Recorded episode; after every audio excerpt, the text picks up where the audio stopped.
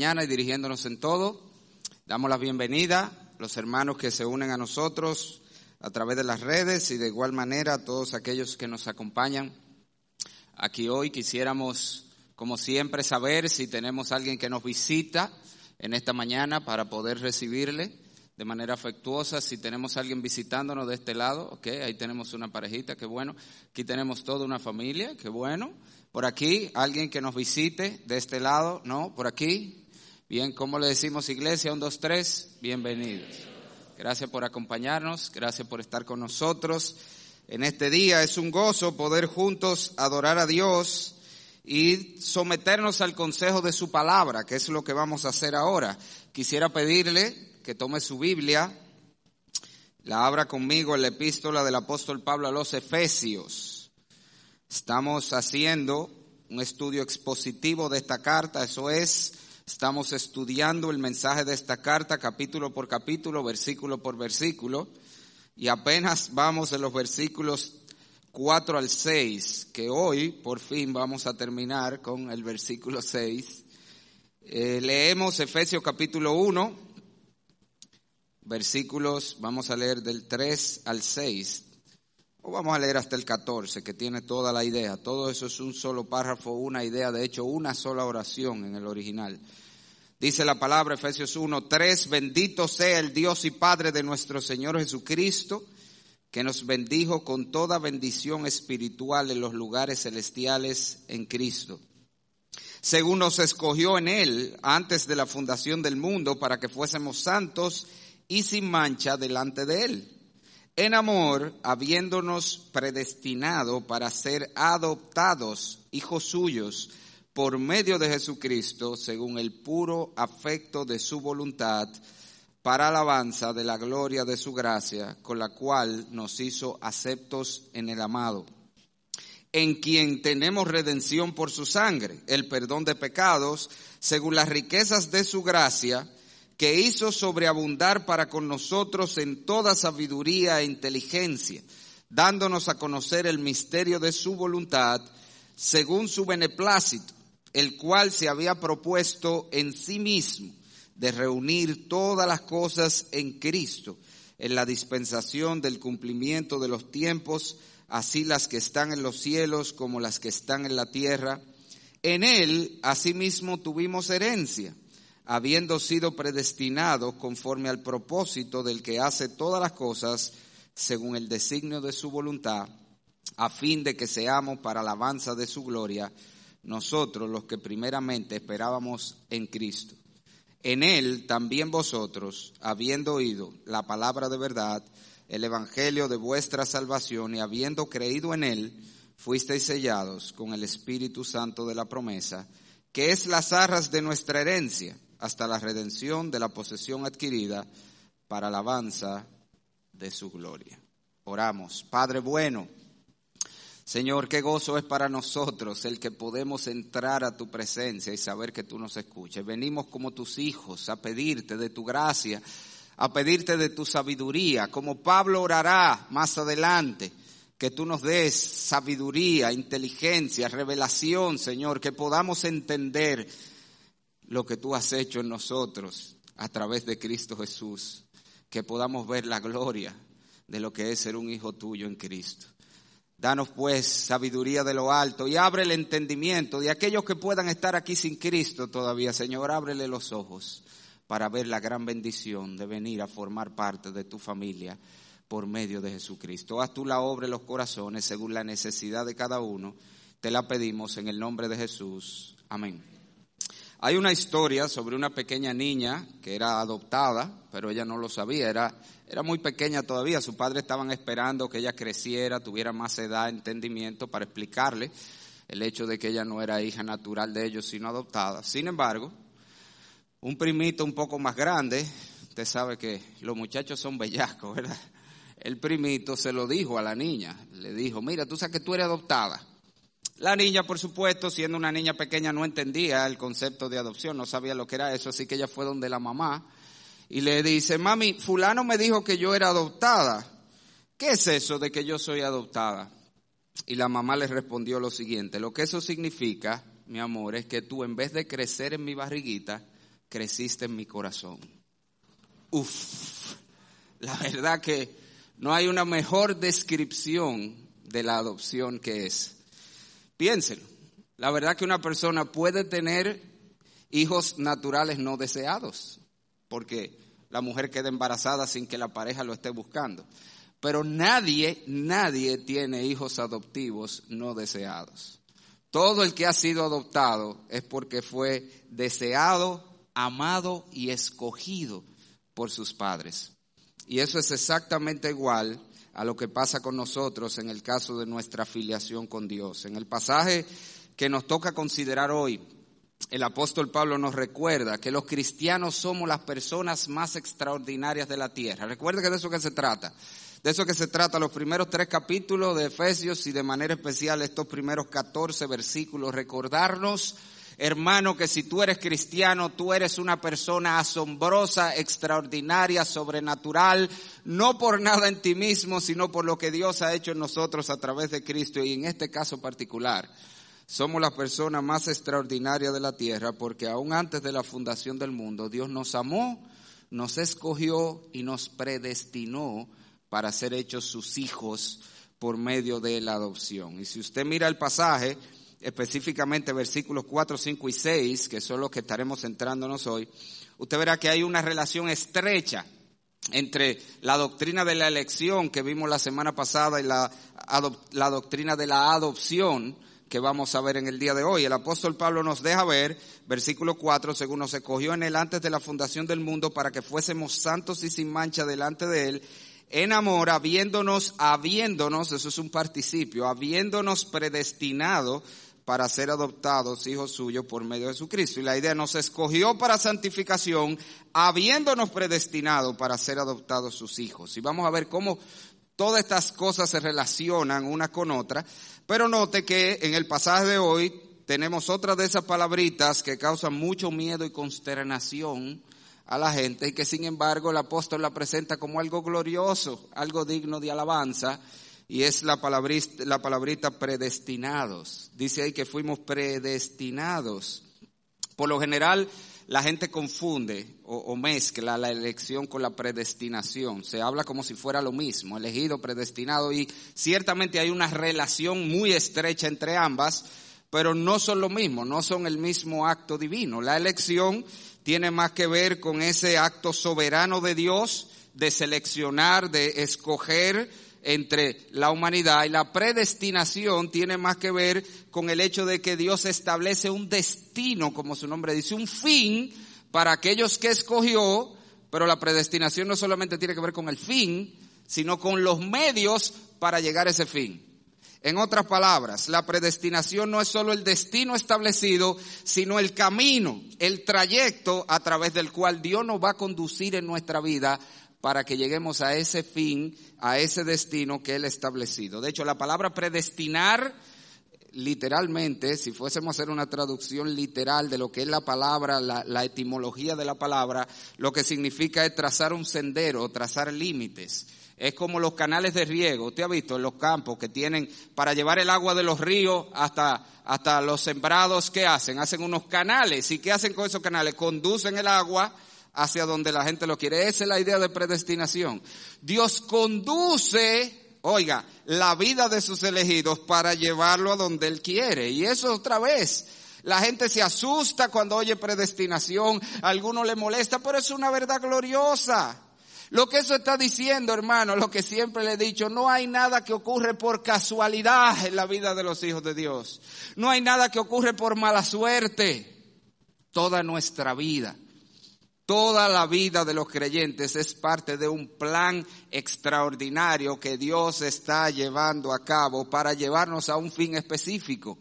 Y ese fin, dice aquí el apóstol Pablo, es hacernos sus hijos, que seamos adoptados como hijos suyos, que vamos a ver hoy, que implica más que recibir el título de hijos. Vamos a ver eso más adelante. Pero al fin, la idea, mis hermanos, es que el texto nos está diciendo que los creyentes no solamente fuimos escogidos, seleccionados, sino que Dios nos ha predestinado, Dios ha trazado un destino y va a guiar toda nuestra vida. Todo lo que sucede en tu vida, bueno y malo, tiene como propósito llevarte a ese destino que Él ha fijado y es hacerte su hijo, como vamos a ver en título y en la práctica también. Esta bendición de la adopción es posiblemente la más elevada. De todas las que vamos a ver aquí, todavía nos quedan muchas por ver en este pasaje. Quizás la, punta allá arriba de, de la montaña, la más elevada de todas, es la doctrina de la adopción por lo que ella implica en cuanto a la relación que tenemos con Dios. El autor J.I. Packer, en su libro Hacia el conocimiento de Dios, lo expresa de esta manera. Le voy a leer una cita un poquito larga, pero es muy buena. Dice J.I. Packer, cito, la adopción es el privilegio más grande que ofrece el Evangelio, más grande aún que la justificación. La justificación es la bendición primaria, porque resuelve nuestra necesidad espiritual primaria. Por naturaleza todos estamos bajo el juicio de Dios. Su ley nos condena. Por lo tanto, necesitamos el perdón de nuestros pecados y la seguridad de una relación restablecida con Dios más que ninguna otra cosa en el mundo. Y esto es lo que el Evangelio nos ofrece antes de ofrecernos ninguna otra cosa. La justificación, por tanto, constituye la bendición primaria. También es la bendición fundamental, en el sentido de que todo lo demás que se relaciona con nuestra salvación la supone y descansa sobre ella, incluida la adopción. Pero la adopción es más grande que la justificación, por razón de la relación más rica con Dios que envuelve. La justificación no implica en sí misma ninguna relación íntima ni profunda con Dios el juez como concepto, por lo menos, se podría gozar de la realidad de la justificación sin que surja ninguna comunión cercana con Dios.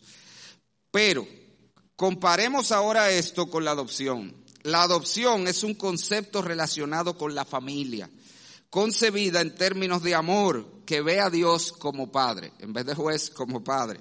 En la adopción, Dios nos recibe en su familia y a su comunión y nos coloca en la posición de hijos y herederos suyos.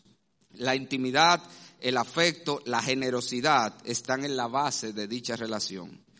Estar en la debida relación con Dios el juez es algo realmente grande, pero es mucho más grande sentirse amado y cuidado por Dios el Padre. Termina la cita.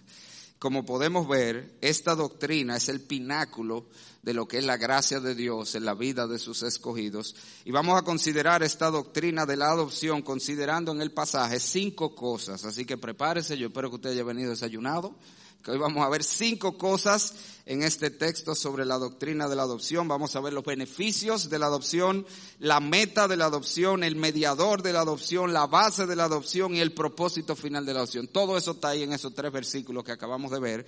Y lo primero que quiero que vea conmigo son los beneficios de la adopción. Por supuesto, Pablo no se detiene en este pasaje a darnos en detalle todos los beneficios que se desprenden del hecho de ser adoptados hijos de Dios. Recuerde que como les dije, Pablo está aquí como una ametralladora, tirando bendición tras bendición, todo lo que Dios ha hecho por medio de Cristo en nosotros. Y sobre esa base, él no se detiene ni siquiera a poner signo de puntuación.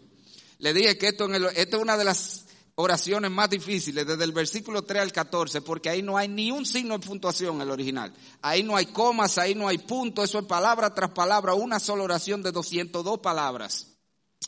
Por eso, como usted va a ver, hay cierta dificultad a tratar de entender cómo se relacionan las palabras, porque no hay signo de puntuación en el original. Lo que usted ve ahí lo puso el traductor para que a usted le sea más fácil leer y entender. Pero precisamente por eso Pablo no se detiene a dar detalles. Sin embargo, él sí nos presenta el beneficio más grande de la adopción y es por supuesto lo más elemental que tenemos una nueva relación con Dios.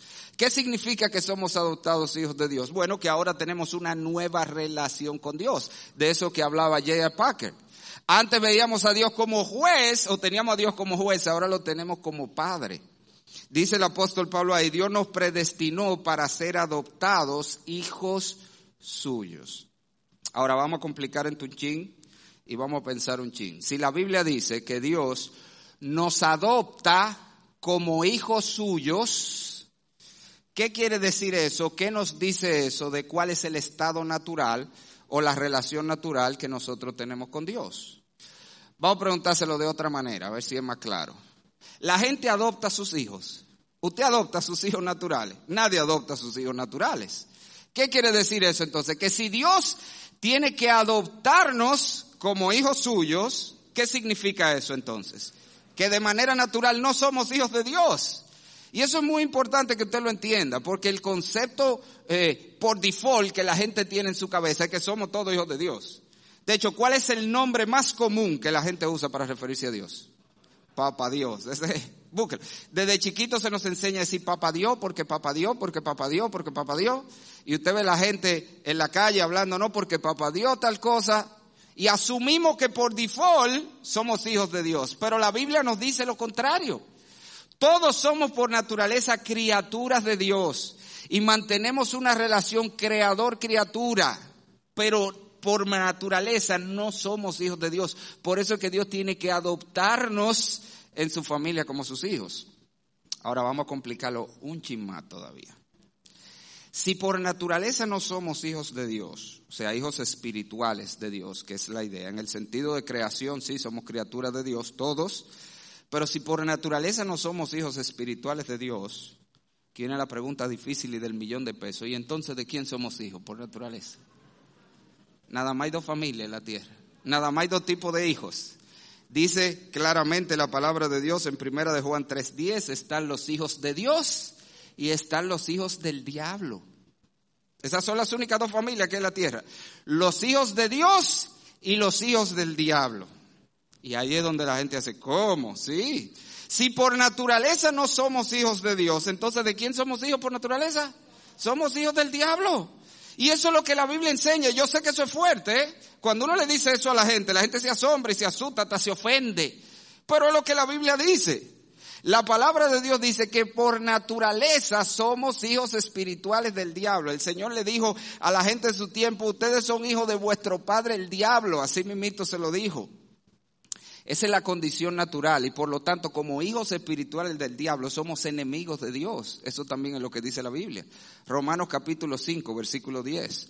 La relación natural del hombre, óyeme bien mi amigo que estás aquí, quizás esta es la primera vez que tú oyes esto, quizás tú nunca habías oído esto, no habías pensado en esto, pero la Biblia dice que la relación natural de los hombres con Dios es de enemigos de Dios. Pertenecemos a la familia del diablo y somos enemigos de Dios por naturaleza. Una enemistad que es de parte y parte.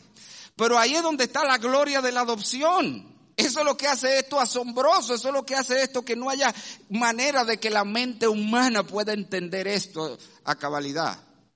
Y es que Dios decide soberanamente tomar de esos hijos del diablo que dice la Biblia, rebeldes, extraviados, enemigos suyos y hacerlos sus hijos.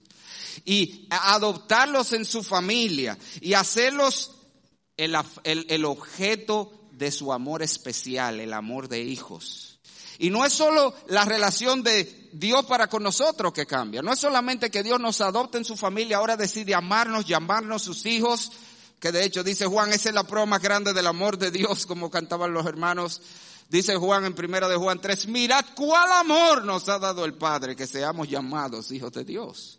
Que Dios tomó hijos del diablo, hijos rebeldes, y los introdujo en su familia, y los llamó sus hijos, y decidió amarlo como sus hijos pero también cambia nuestros afectos hacia Dios. Dice en primera de Juan también que nosotros, bueno, en Gálatas capítulo 4 y en Romanos 8, que por cuanto sois hijos, Dios envió a vuestros corazones el espíritu del Hijo, el cual clama, Abba Padre. Cuando Dios nos adopta en su familia, hay un cambio de relación automática. Dios comienza a vernos ya no como enemigos. Ya Dios no es nuestro juez que nos va a juzgar, es nuestro Padre que nos ama.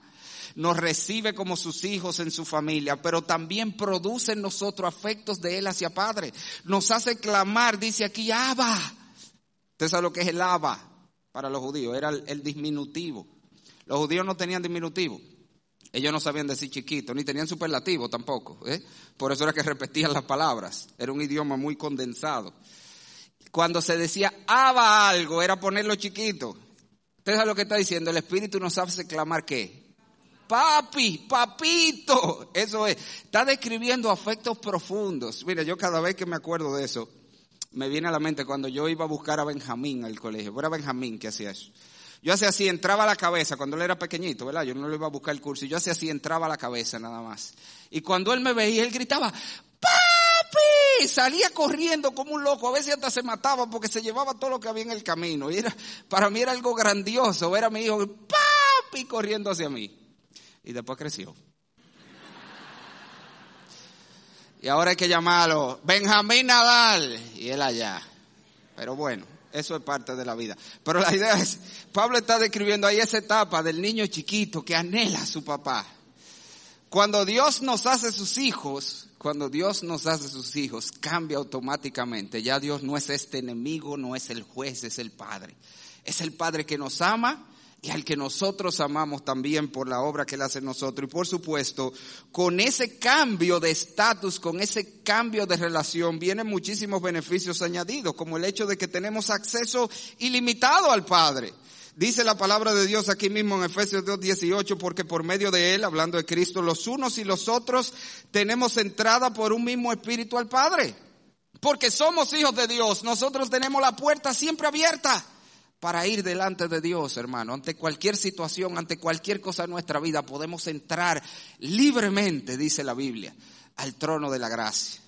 Mire, si usted como ciudadano dominicano quisiera tener una reunión personal con el presidente Luis Abinader, pudiera ser que usted la consiguiera, esa reunión. Pero para usted lograr eso, usted tiene que tener primero un muy buen motivo, que usted pueda probarlo y no solamente eso, agotar una burocracia grandísima para ver si usted consigue una cita dentro de seis meses donde usted va a poder verse con el presidente Abinader. Ahora, yo le aseguro que hay tres ciudadanas dominicanas que no tienen ningún obstáculo para ver al presidente Abinader. Son Graciela, Adriana y Esther Abinader Arbaje, que son sus hijas.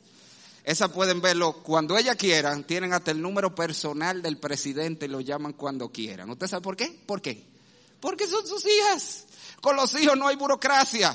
Con los hijos no hay que tener nada de que no, espérate, hay que agendar una... No, los hijos pues tienen libre acceso. Nosotros tenemos libre acceso al Padre porque somos sus hijos. Pero no solamente eso, tenemos la seguridad, hermano, y esto es tremendo, la garantía de que Dios, nuestro Padre, nos dará todo lo que le pidamos que para nuestro bien. Oye esto, hermano, porque hay creyentes que no asimilan esa verdad. El Señor lo dice así, Mateo 7, oye, 7 al 11, privilegio exclusivo de los hijos de Dios. Dice el Señor, pedid y se os dará. Buscad y hallaréis, llamad y se os abrirá, porque todo aquel que pide recibe y el que busca halla y al que llama se le abrirá. Ahora, ¿quién está hablando? ¿De todo el mundo? No, versículo siguiente, porque qué hombre hay de vosotros que si su hijo le pide pan le dará una piedra. O si le pide un pescado, le dará una serpiente. Pues si vosotros, oiga lo que dice el Señor, siendo malos sabéis dar buenas dádivas a vuestros hijos, cuánto más vuestro Padre que está en los cielos dará buenas cosas a los que le pidan.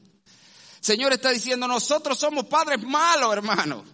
Por más que nos esforzamos, fallamos muchísimo. Y aún así, si tu hijo te pide algo, que es bueno, que tú sabes que es bueno para ellos, que no le va a hacer mal. ¿Qué padre hay que pudiendo dárselo no se lo da? Si es bueno, si no los va a dañar, se lo da. Y nosotros somos malos. Pero tenemos un padre que es bueno. Por lo tanto, ese padre está diciendo el Señor, le dará buenas cosas a los que le pidan. Yo le digo a mis hijos, mira, nosotros no tenemos que ser temerosos para pedirle a Dios. Pídele lo que tú quieras, hermano. Pídele lo que tú quieras, porque tú sabes cuál es la ventaja. Mira el problema conmigo como papá. Yo quisiera darle todo lo bueno, pero hay veces que no puedo. ¿Por qué? Porque no tengo los recursos, no tengo la capacidad. Pero el padre que le estamos pidiendo sí puede. Ese no tiene limitaciones. Ese tiene con qué, yo le digo a mis hijos. Otro problema mío es que a veces yo creo que va a ser bueno para ellos y se lo doy y resulta siendo malo. Pero el Dios que le estamos pidiendo, no, Él sí sabe lo que te conviene. Así que tú puedes ir con libertad si tú eres un hijo de Dios. Pide por tu boca. Que la única limitación es que no sea bueno para ti. Fíjese que es el énfasis del pasaje. Dios dará buenas cosas. Si el hijo del pide pan, no le dará una piedra. El problema es que a veces estamos pidiendo piedra y creemos que son pan. Señor, dame esa piedra, dame esa piedra. Y el padre que sabe que es una piedra que te va a romper un diente dice, no, mi hijo, esa, esa no te la puedo dar. Pero tenemos un padre que quiere, hermano, quiere darnos buenas cosas. Así que podemos pedirle con libertad porque somos sus hijos. No hay que tener miedo, no hay que tener vergüenza para orar a Dios, pedir con libertad, sabiendo que Dios, si es bueno, nos lo dará. Y si no es bueno, no nos lo dará porque es un Padre bueno. Pero tenemos un Dios que sabe dar buenas cosas a sus hijos. Eso es un privilegio exclusivo de sus hijos, aquellos que Él ha adoptado. Pero aún si nosotros no pedimos, te dice, ah, bueno, y si a mí se me olvida pedir, nosotros tenemos la garantía como hijos de Dios de que Dios suplirá lo que necesitamos para vivir en esta vida. ¿Por qué? Porque Dios otra vez es un buen padre. Y un buen padre va a cuidar de sus hijos.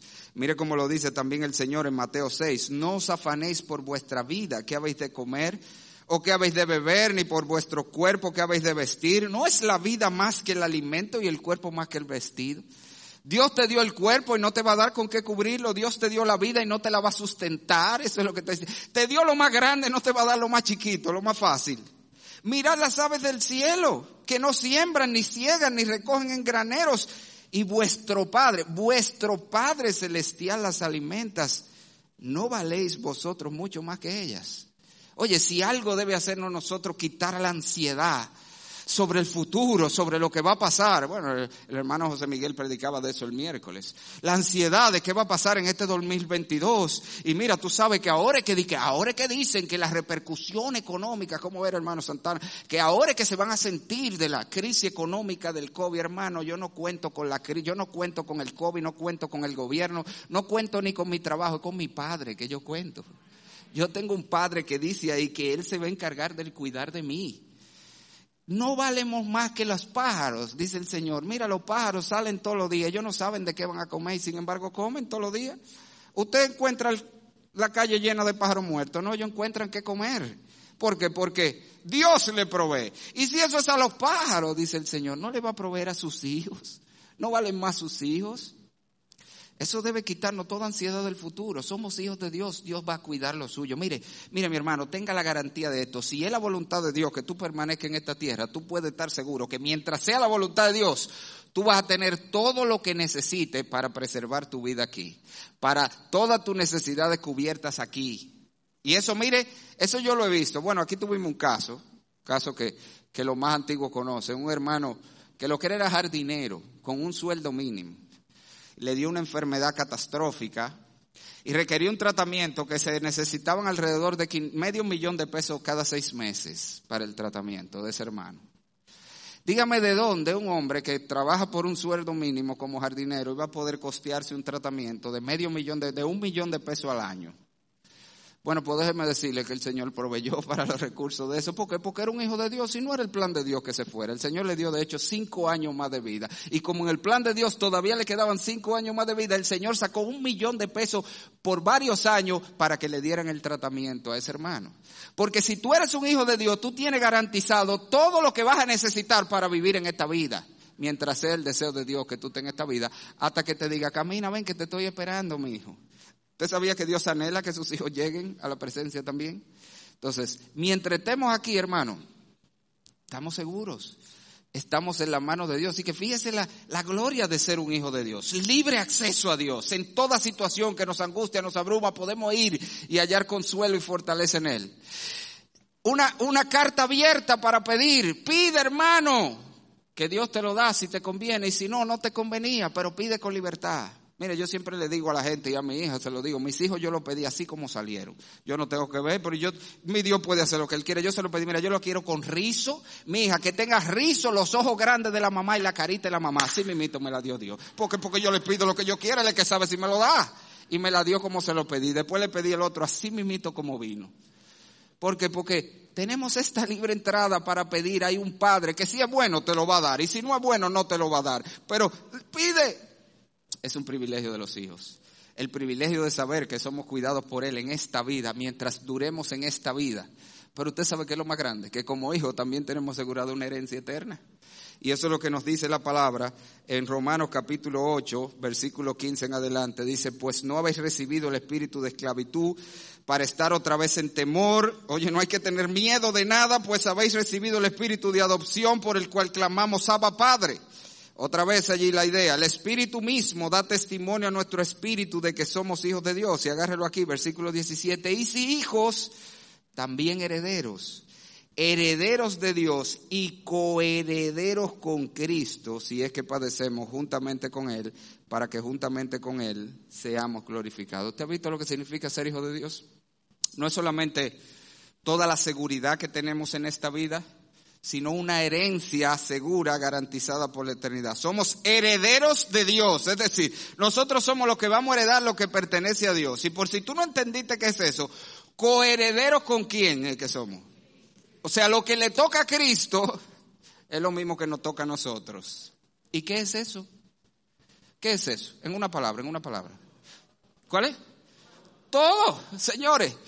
¿De qué es lo que vamos a heredar? De hecho, lo vamos a ver más abajo, usted búsquelo ahí, versículo 11, esa es otra de las bendiciones que Pablo va a mencionar. La herencia, ser hijo de Dios significa que somos herederos y él va a hablar específicamente de la herencia y vamos a dar un mensaje de eso. Pero ser hijo de Dios significa que tú eres heredero de todo. Todo lo que existe, toda la creación un día será entregada a los pies de Cristo para Él gobernarla y nosotros la gobernaremos con Él y la disfrutaremos con Él. Pues soy hermano Margao, di que, oye, mira, uno se va a morir, nunca pudo ir a Disney World. Hermano, ¿qué Disney World? Tú vas a recibir el universo. ¿Qué tú te estás preocupando por Disney World? Total, que ya esa gente se fueron con la agenda esta perversa. Y ahí no hay nada que buscar. Tú eres heredero del mundo. Tú eres heredero del universo, hermano. Todo será tuyo un día. Y cuando Cristo instaure su reino aquí en la tierra, vamos a disfrutar del mundo entero, este. Y después vamos a disfrutar del siguiente entero, sin limitaciones, sin restricciones, sin área VIP, no, porque eso es para un grupo. No, todo es tuyo, dice la Biblia. Eso porque somos hijos de Dios, herederos de Dios y coherederos con Cristo. Así que hermanos, solamente eso ya es suficiente para uno caer de rodillas y decir, wow, Qué grandioso es este privilegio que Dios nos ha dado de ser sus hijos. Esta relación con Dios especial, exclusiva, este acceso a Dios, esta puerta para pedir lo que queramos delante de Dios, este cuidado de Dios en este mundo y una herencia por la eternidad. ¿Qué más de ahí tú quieres pedir? Si quieres más de gandío, como dice la gente. Todo eso nos ha sido dado con ser hijos de Dios. Ahora, usted ve lo que yo le dije, ahora es que vamos por el punto uno, vamos para el dos el pasaje no solamente nos habla de, la, de los beneficios de los hijos de Dios, sino de la meta, la meta de la adopción. Y esto es, esto es importante porque esto es lo principal que Pablo enfatiza aquí. Cuando Dios nos hace sus hijos, Dios tiene una meta, algo que quiere lograr en nosotros. Como les dije, la adopción en la Biblia no solo tiene que ver con darnos un título, un estatus de hijos, sino que hay algo que Dios va a hacer y ese algo es darnos la semejanza de sus hijos. O sea, Dios nos adopta para hacernos semejantes a Él. ¿Y cómo es Dios? Santo. Dios es un Dios santo, santo, santo. Dios nos adopta para llevarnos a ser santo. Yo no sé si usted puede ver, hay una relación entre el versículo 4 que habla de que fuimos elegidos para que fuésemos santos y sin mancha, habiéndonos predestinado para ser adoptados y suyos. Y por eso le decía, si habiéndonos es un participio. Está diciendo que Dios nos escogió para ser santos y la manera en que vamos a llegar a esa santificación es por medio de la adopción. O en términos más sencillos, cuando Dios escoge a alguien como su hijo, lo escoge no solo para otorgarle esos beneficios, esos son los perks, como dicen los americanos, eso es lo que viene por default, por ser hijo, pero no es para eso que nos adopta. Él nos adopta para llevarnos a tener la semejanza de Él, que es la santidad. Dios nos adopta para que seamos santos y sin mancha, y eso de dos maneras. En teología hablamos de lo que es la santificación posicional cuando Dios nos adopta a sus hijos, Dios hace un trámite legal donde nos imputa la justicia de Cristo de tal manera que en el cielo nosotros somos santos ya, hermano. ¿Usted está consciente de eso? Déjeme decirle algo de mí que usted no sabía. Yo siempre fui el hijo perfecto. Yo nunca desobedecí a mis padres, nunca le falté el, eh, ¿cómo se llama? Eh, el, el respeto a mis padres. Ahora, por favor, no vaya y le pregunte a mi mamá. No hable con ella de eso porque mi mamá tiene otra versión. En el cielo hay una y mi mamá tiene otra. ¿Usted sabe por qué? Porque en el cielo yo tengo la justicia de Cristo. Cristo fue el hijo perfecto y eso me fue imputado a mí. En el cielo yo fui un hijo perfecto. ¿Usted sabía que yo soy el esposo perfecto? Yo nunca he faltado en mi rol de esposo. Siempre he amado a mi mujer como Cristo a la iglesia. Siempre le he tratado como vaso más frágil. Pero por favor no vaya y le pregunte a Duey después de aquí. Porque ella puede que tenga una versión, pero en el cielo hay otra. En el cielo todos los hijos de Dios somos santos, hermano. Todo se nos ha sido otorgado. Y eso está claro en el pasaje. Si usted mira el versículo 6, Pablo termina diciendo, para alabanza de la gloria de su gracia, con la cual nos hizo aceptos en el amado. ¿Quién es el amado? Jesucristo. Este es mi Hijo amado, en quien tengo complacencia. Cuando yo vengo a Cristo Jesús, me es otorgada la justicia de Cristo de tal manera que todos los hijos de Dios son sus hijos amados en quien Dios tiene complacencia. Eso es tremendo, eso es grandioso. Pero la santificación para la cual Dios nos escoge como sus hijos no es solamente posicional, es también práctica. Dios nos escoge, nos hace sus hijos para que en la práctica nosotros lleguemos a vivir como verdaderos hijos suyos en santidad. Por eso le dije que la predestinación que él menciona allí no es solo el fin, es también los medios. Dios va a obrar en nuestra vida para cada día hacernos más semejantes a Cristo. Y eso es parte de lo que el texto nos eh, enseña. Esto es un poquito más difícil de ver. Quiero que vea capítulo, versículos 4 y 5 conmigo. Tengo que meterme un poquito en tecnicismos aquí. Recuerda que le dije que en el original esto no tiene coma, no tiene puntos. Eso ha hecho que los traductores tienen que fajarse a ver cómo es que ellos creen que va la frase y meter coma, meter puntos. Por eso, si usted coge diferentes versiones, usted puede ver que tienen las mismas palabras todos, pero a veces las agrupan diferentes. Por ejemplo, en nuestra Biblia en español dice, para que fuésemos santos y sin mancha delante del coma, en amor, habiéndonos predestinado. Pero si usted agarra la mayoría de las traducciones en inglés, comenzando con la King James, usted va a ver que dice, para que seamos santos y sin mancha delante de Él en amor, coma, habiéndonos predestinado para ser adoptados. ¿Por qué? Porque la idea es que esa frasecita en amor puede ser tanto para ser santo y sin mancha en amor, o puede ser en amor habiéndonos predestinado. De las dos maneras pega. Yo siempre digo que cuando vemos ambigüedades así en la Biblia porque las dos son verdad. Y, y las dos son verdad vamos a ver que fuimos predestinados en amor, pero yo creo que la idea central en este pasaje es que Dios nos escogió para ser santos y sin mancha delante de Él en amor. Eso quiere decir para que vivamos una vida práctica de amor delante de Él en este mundo. ¿Y por qué yo lo creo? Busca un texto conmigo, 1 Tesalonicenses 3, 12 al 13. Yo lo que le estoy diciendo, por si no me entiende, que yo me voy con las traducciones americanas. Creo que, que, que, agarran el verdadero sentido de lo que Pablo quiere decir, poniendo la coma después de en amor. Mire la misma idea exactamente que nosotros vimos allí, y aquí se ve que de lo que se trata esto es de crecer en santificación en amor como hijos de Dios. Mire 1 Tesalonicenses 3, 12 al 13 y el Señor nos haga os haga crecer y abundar en amor, ahí está, os haga crecer y abundar en amor, uno con otros y para con todos, como también lo hacemos nosotros para con vosotros, agárrelo aquí, para que seáis afirmados, para que sean afirmados vuestros corazones, irreprensibles en santidad, lo mismo que dice allí, delante de Dios nuestro Padre. ¿Usted está viendo? No sé si ve, que es exactamente lo que dice en el versículo 5 de Efesios 1. Dios nos escogió para que nosotros fuésemos irreprensibles en santidad delante de Él. ¿Cómo es eso? Dice el versículo 12, creciendo y abundando en amor uno para con otros. ¿Por qué me metí en estos tecnicismos? Esto es muy importante, hermano. Porque lo que esto quiere decir es que hay una marca, hay un lunar. Usted ha visto familias que se conocen porque tienen toda una marca de nacimiento. Todos tienen la misma marquita. De hecho, desde que nace, búscale a ver si tiene la marca el muchacho. Tienen un lunar en un sitio. Bueno, hay un lunar que lo tienen todos los hijos de Dios, hermano. ¿Tú sabes cuál es ese lunar que lo tiene? ¿Cuál es el lunar? El amor. La santidad expresada en amor para con Dios y para con los hombres. En otras palabras, Dios nos escoge para hacer en nosotros, para producir en nosotros ese carácter propio de Dios que es amor y que es santo. Dios nos escoge para comenzar un proceso de transformación. Usted ha visto que la gente entra en unos procesos de body transformation. ¿Usted ha visto? El tipo entró gordísimo y después te lo ponen seis meses después flaco, con cuadritos y músculos. Bueno, cuando tú te conviertes a Cristo, cuando Dios te adopta en su familia, tú comienzas un proceso de character transformation. Es para el Señor comenzar a, a producir en ti esa imagen de Cristo. De hecho, busque un texto conmigo que usted conoce muy bien, pero ahí está otra vez la misma idea. Romanos capítulo 8, versículos 28 y 29. Pasaje famoso, pero que a veces no entendemos bien. Y sabemos que a los que aman a Dios, todas las cosas les ayudan a bien. Esto es a los que conforme a su propósito son llamados. O sea que hay un propósito por el cual Dios nos llamó.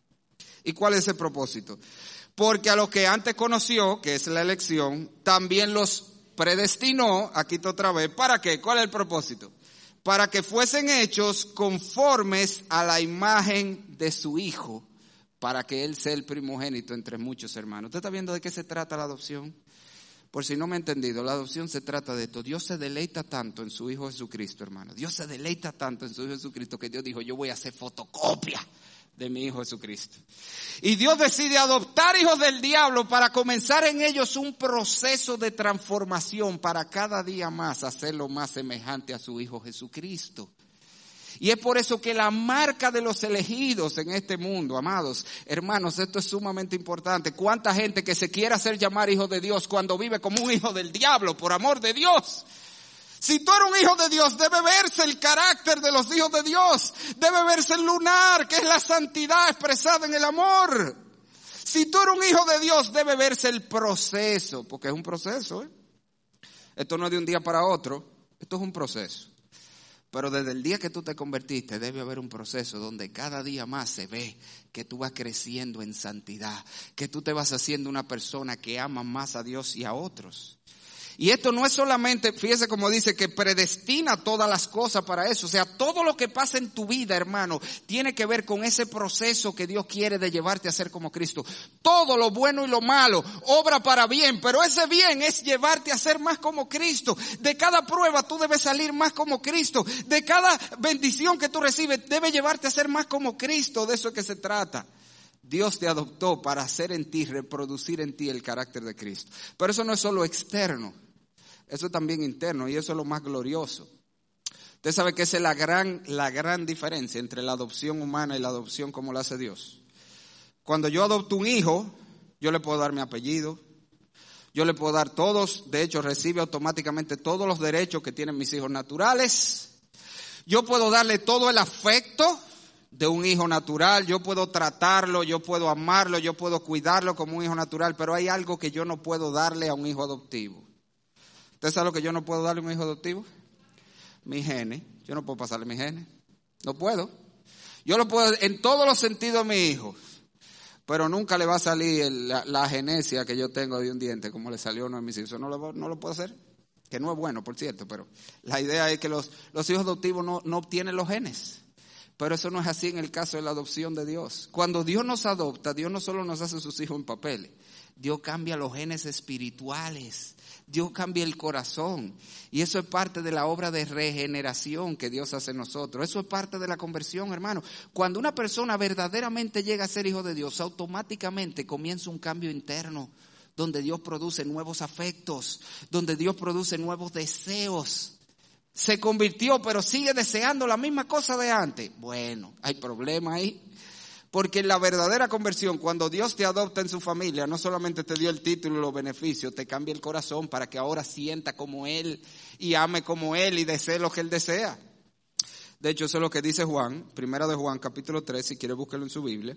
Primera de Juan 3, 9. Oiga, como Juan lo resume muy sencillo. ¿Cómo sabemos quiénes son los hijos de Dios? Dice Juan, todo aquel que es nacido de Dios, ¿qué dice ahí? No practica el pecado él es hijo de Dios, pero vive como un hijo del diablo, pero por amor de Dios. Eso no es posible.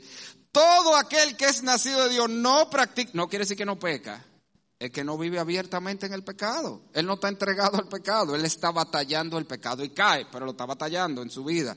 No practica el pecado, ¿por qué? Ah, porque le cambian los genes ahora, porque la simiente, los genes de Dios permanece en él y no puede pecar porque es nacido de Dios.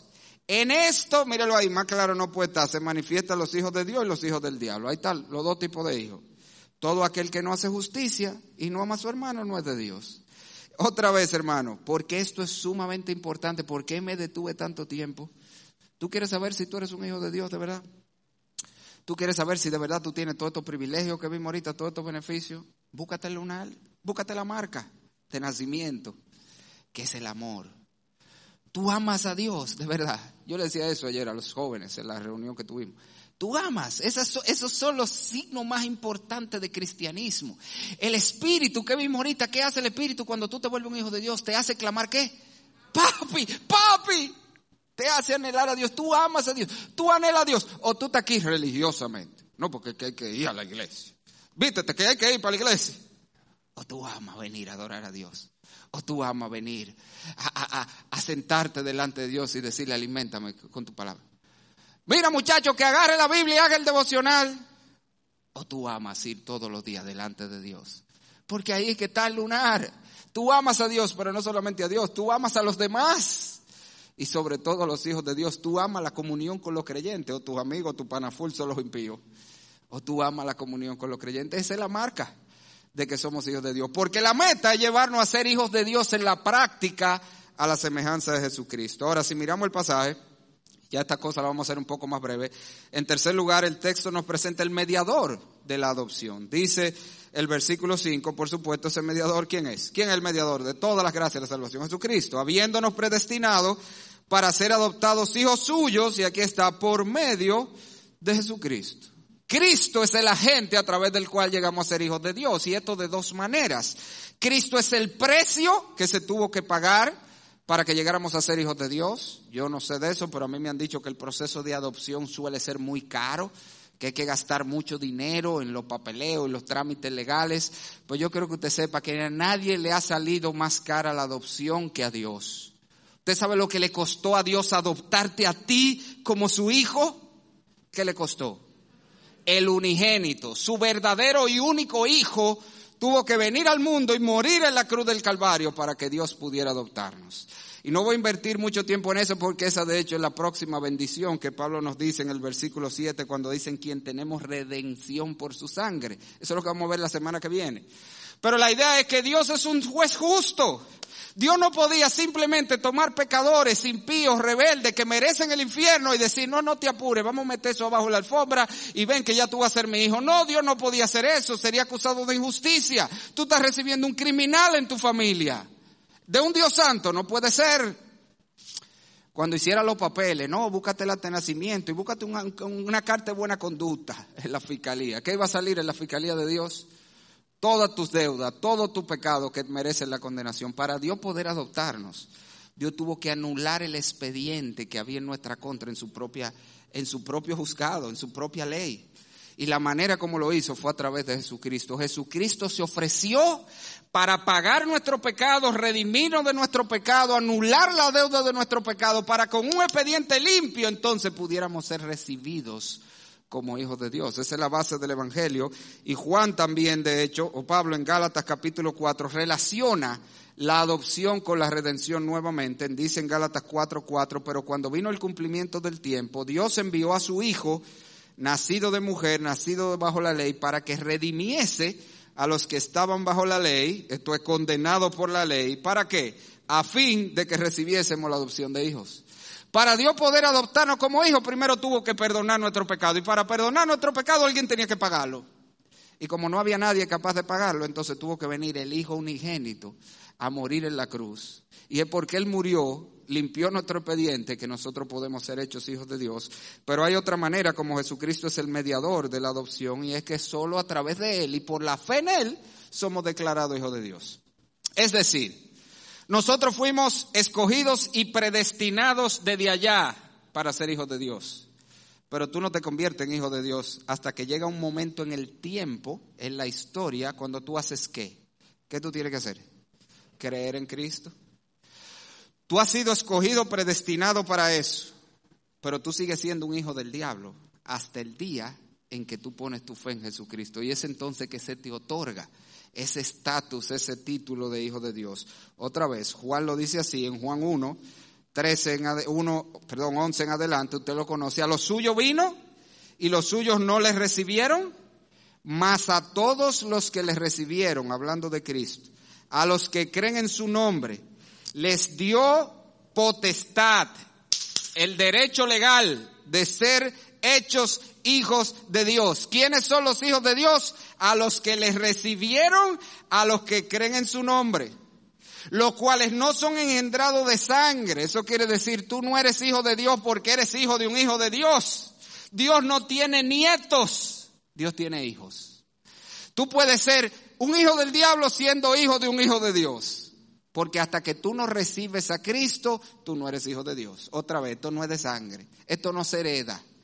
Tus padres son hijos de Dios y han creído, pero tú joven tienes que creer también. Y hasta que tú no crees en Cristo, no eres hijo de Dios, aunque seas hijo de un cristiano.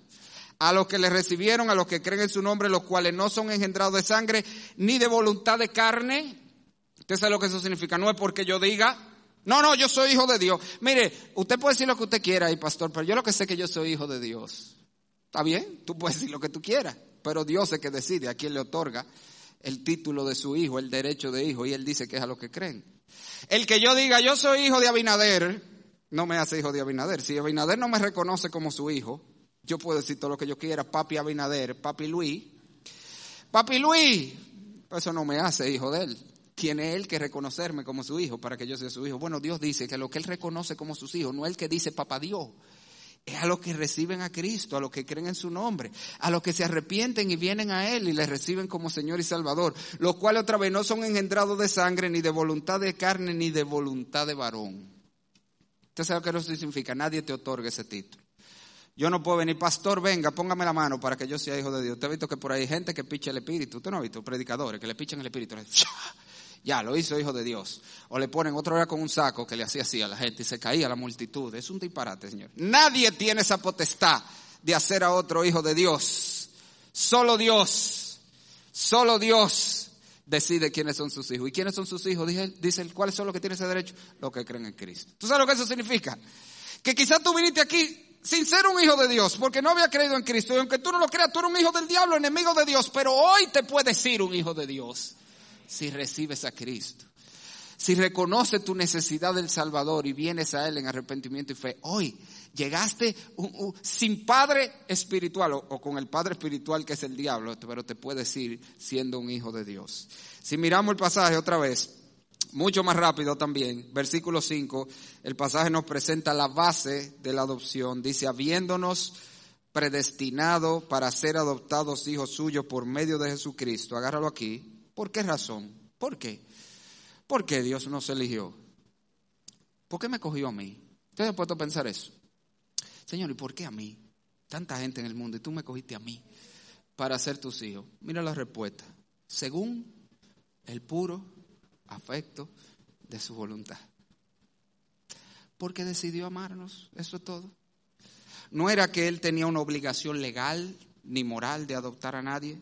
Dios estaba tan obligado a adoptarnos como sus hijos como usted está obligado a adoptar a un niño de la calle. ¿Usted está obligado a adoptar a un niño de la calle? No. Dios tampoco. No era tampoco que lo merecíamos, ya vimos que todos éramos en la ley de Dios rebeldes, extraviados, delincuentes, hijos del diablo, no había nadie que se merezca esto. Aunque usted crea que era muy bueno, nadie se merece eso. Todo lo que nos merecemos, todo es el infierno. Nadie se merecía esto.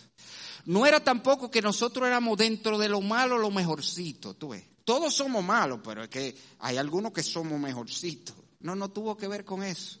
De hecho, Dios se lo dice al pueblo de Israel. Uno de los textos para mí más asombrosos, Deuteronomio 7, 7 al 8, no lo busque, pero eh, solo para que usted si lo quiere chequear después lo vea. Dios le dice, no por ser vosotros lo más grande ni lo más fuerte, los, os ha querido Jehová y os ha elegido o sea, Dios no puso el afecto sobre ustedes porque ustedes eran mejores, sino oye la base, sino porque os amó.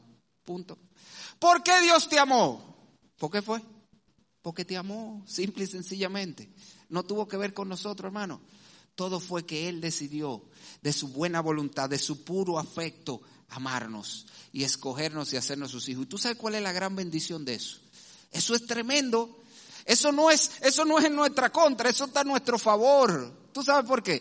Porque si fue por algo que yo hice, ¿qué puede pasar? Ahí si yo lo deshago ahora. Y si después yo dejo de ser ese que por el cual Dios me escogió, entonces ya Dios va a dejar de ser mi padre. Como de hecho pasa. Usted ha visto que hay padres que, que desheredan a los hijos. De hecho, hay culturas donde yo he donde si los hijos deshonran la familia, celebran un funeral y lo dan por muerto. Bueno, mira, déjame decirte, eso nunca va a pasar con los hijos de Dios. Los hijos de Dios nunca van a dejar de ser hijos de Dios. No importa lo que sean, no importa lo que hagan. ¿Ok? Óyeme bien. Y eso no contradice lo que te dije ahorita. porque los hijos de Dios pueden dar metidas de pata garrafales. Si no, mira el caso de David. Y por, no importa la metida de pata que den, van a seguir siendo hijos de Dios. Ahora, claro, como buen padre, ¿qué hace Dios con sus hijos cuando dan su metida de pata? Lo que hace todo buen padre, lo suena para volverlo otra vez a donde Él lo quiere. Pero lo que te quiero decir es, el hecho de que Dios nos escogió no por nada en nosotros, lo que nos da seguridad, hermano. No fue nada que yo hice, por lo tanto no hay nada que yo haga que Dios vaya a decir, mira, mira, ya no eres hijo mío. No, siempre vamos a ser hijos de Él. porque Porque Él nos escogió por su puro afecto, por su amor que decidió poder en nosotros. De hecho, cuando éramos rebeldes y extraviados. Y finalmente, si usted mira el pasaje, el versículo 6, ¿cuál es el propósito final de la adopción? ¿Para qué al final de todo, después que usted suma y saca todos los cálculos, Dios nos escogió como sus hijos? Dice el versículo 6, para alabanza de la gloria de su gracia, con la cual nos hizo aceptos en el amado. Como todo lo que Dios hace, el centro y propósito final es la gloria de Dios. Así como funciona todo. Nosotros recibimos el beneficio, Él recibe la gloria. Pero a mí me gusta ese trato, ¿usted sabía? ¿A usted no le gusta ese trato? Porque yo estoy recibiendo el beneficio. Yo recibo el beneficio, Él recibe la gloria. Así es como todo lo que Dios hace. Dios obra para tu bien y a la vez para su gloria. Siempre están juntas, siempre están ligadas. Por eso yo le digo a los hermanos, persigue la gloria de Dios, busca lo que glorifica más a Dios a la hora de elegir pareja, a la hora de buscar una carrera, a la hora de coger un trabajo, a la hora de saber dónde, busca lo que más glorifica a Dios, porque Dios ha ligado su gloria a nuestro bien. Todo lo que le glorifica redunda en nuestro bien y todo lo que redunda en nuestro bien termina en la gloria de Dios. Y Dios nos escogió, nos predestinó y nos adoptó para que al final Él fuese glorificado. Y déjenme decirle, eso no es tanto un mandato, de glorifica a Dios. Deberíamos hacerlo de manera natural, eso es un resultado. El resultado natural, hermano, de todo lo que yo te he dicho hoy, yo tengo una hora literalmente describiéndote la bendición más grandiosa, lo que te hace más extraordinario sobre todos los hombres en esta tierra y es que tú eres un hijo de Dios. El resultado natural es que tú quieras alabar la gloria de la gracia de ese Dios que te amó y te hizo su hijo. El resultado natural es que todos quisiéramos unirnos al coro de la iglesia y venir a la cantata a, alabar a Dios el domingo que viene. Y todo el que tiene dones quisiera estar ahí cantando los domingos. Ese debe ser el resultado natural, alabar la gloria de la gracia de ese Dios. Que todos quisiéramos estar aquí cada vez que el pueblo de Dios se reúne para alabar a Dios. Porque sí, algunos no tenemos dones para estar en el coro, ¿verdad? Y para estar en el ministerio de alabanza, pero por lo menos en el grupo ahí uno se mezcla y esas voces malas se conden. Pero lo que el deseo, lo natural, es que todo el que conoce estas cosas quiera alabar la gloria de la gracia de ese Dios que nos salvó. Pero también esto es un resultado natural en la misma manera como vivimos.